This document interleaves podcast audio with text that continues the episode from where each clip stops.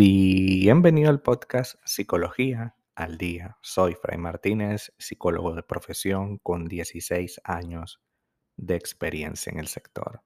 Como pudiste ver en el título de este episodio, hoy vamos a hablar un poco acerca de cómo superar los celos enfermizos. Los celos suelen ser una emoción difícil para la persona que lo experimenta, para la persona que lo vive. Si estos celos no se gestionan de forma adecuada, no se canalizan, pueden dañarte y dañar la relación casi de manera inevitable. Cuando los celos se vuelven enfermizos, pueden incluir comportamientos de control, de desconfiar, muchas veces, la mayoría, sin ningún motivo. Y requiere tu atención porque si no, vas a terminar eh, dañando para siempre tu relación de pareja. Los, los celos perdón, suelen considerarse como una emoción negativa. Sin embargo, no hay emociones ni positivas ni negativas, porque incluso cuando van acompañadas de malestar y sufrimiento, tienen un propósito y un significado. En este caso hablaremos de los celos como cuando yo siento, percibo que existe una amenaza, sea real o no, en la relación. Esta amenaza o esta sensación de amenaza se puede manifestar de diversas maneras. Siento que mi pareja ya no me quiere como antes. Siento que mi pareja le está dando más importancia a algo o a alguien eh, más es más importante que yo. Lo siento así. Puede que nunca me lo manifiesta así, pero siento que le da como más peso, más poder al jefe, a, su trabajo, a sus amigos, a, a cualquier persona. Y yo pareciera que estoy relegado, ¿no? Como vimos en el capítulo anterior, el tema del rechazo, a nosotros nos cuesta muchísimo, puesto que nadie quiere sentirse que lo rechazan, es una realidad. Entonces, ¿qué es lo que ocurre?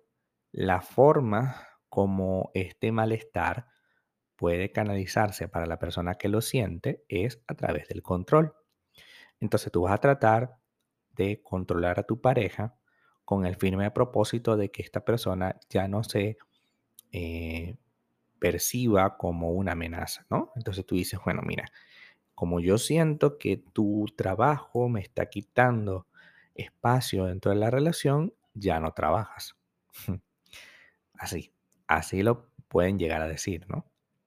Como yo siento que le estás dando más importancia a tus amigos que a mí, entonces ya no sales con tus amigos. O si sales con tus amigos, te voy a pasar 750 millones de mensajes y tú me tienes que responder 750 millones de veces. Por lo tanto, prácticamente no estarás en la reunión, sino estarás respondiéndome mensajes. Como vemos, los celos son tan enfermizos que pueden ser incluso hasta con familiares. Es que te la pasas mucho tiempo con tu mamá, con tu papá, con tus hermanos, con tus tíos, con tus primos, con tu familia y menos conmigo. Los celos tienen la particularidad de que como ven esto como una amenaza, siempre lo pintan todo en blanco y negro. Siempre van a desconfiar de ti, siempre vas a ser la persona mala, siempre se van a sentir amenazados, siempre van a actuar de forma posesiva. Es una de las características más típicas.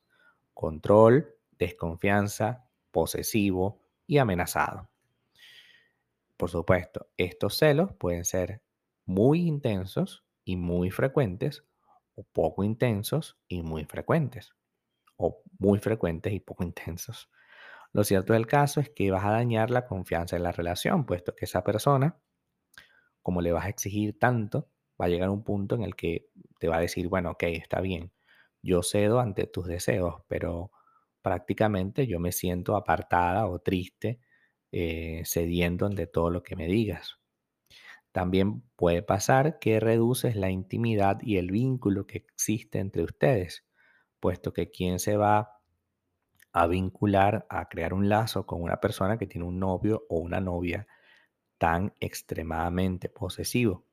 Evidentemente esa persona va a hacer toda su vida a tu alrededor, alrededor de la persona celosa, y eso va a crear consigo un enorme malestar. Porque, como hemos visto en este podcast, es imprescindible, importantísimo, que tú tengas espacios para ti. No vale aquello de, bueno, a mí me parece, yo creo que debería cada quien tener un espacio. Sí, está bien, pero eso tiene que verse en la realidad. No vale aquello de lo hacemos todos juntos porque nos amamos. No, porque hacerlo todos juntos es invadir la intimidad de la otra persona, invadir el espacio personal de ese ser amado y llegado a un punto prácticamente la sensación de hostilidad e insatisfacción será constante. Por supuesto vas a crear situaciones extremadamente problemáticas porque vas a estar poniendo en niveles de estrés y ansiedad a tu pareja que son insoportables. Porque todo el tiempo tu discurso será, es que tú me estás siendo infiel, yo no voy a dejar que me seas infiel, hasta cuándo yo voy a permitir que tú hagas tal y cual cosa, yo lo que necesito es que tú hagas esto, aquello y lo otro, ¿sí? Porque la realidad del, del celoso es que quiere control, quiere poseerte, lo cual es imposible puesto que tú eres una persona totalmente distinta. Tú eres una persona nueva, diferente.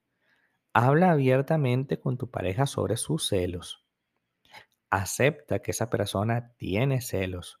No estés dándole pañitos de agua caliente o tratando de aliviar la situación. Existen los celos. Habla abiertamente de ello. Si la persona se molesta, pausa y espera mañana y vuelve a hablar del tema, porque tienes que expresar tu incomodidad.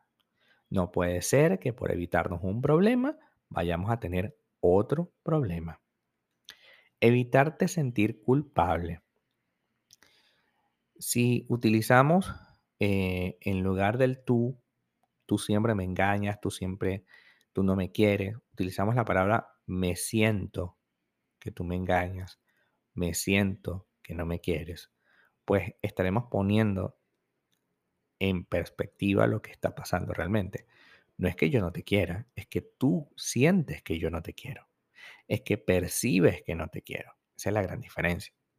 Evitar juicio cuando conversemos sobre este tema es imprescindible y enfocarte en las necesidades. Tal vez tu pareja requiere un poquito más de comunicación y de puntos de seguridad, como lo hemos conversado acá.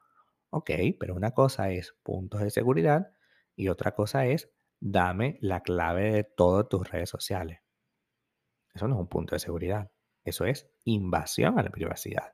Sí, pero el que nada teme, nada debe, nada teme, nada quiere. No, sí, está bien, yo entiendo la frase, pero es que en nombre de eso no se puede invadir la privacidad de alguien porque de repente, en el 2005, esa persona se escribió con alguien de una manera y, el celoso es así, cobra los celos de manera retroactiva. Es decir, si fue en el 2005, hace ya un montón de años, no importa para él qué hace ese tipo, por qué le escribiste, por qué le escribiste en el 2005. Tú tienes algo con él, todavía lo tienes, todavía piensas en él. 2005, ni siquiera nos habíamos conocido, pero es así. Por tanto, es importante que además tienes derecho a conversar de lo que te dé la gana en redes sociales con tus amigos. No tiene por qué esa persona meterse en ese espacio. Ese es tu espacio.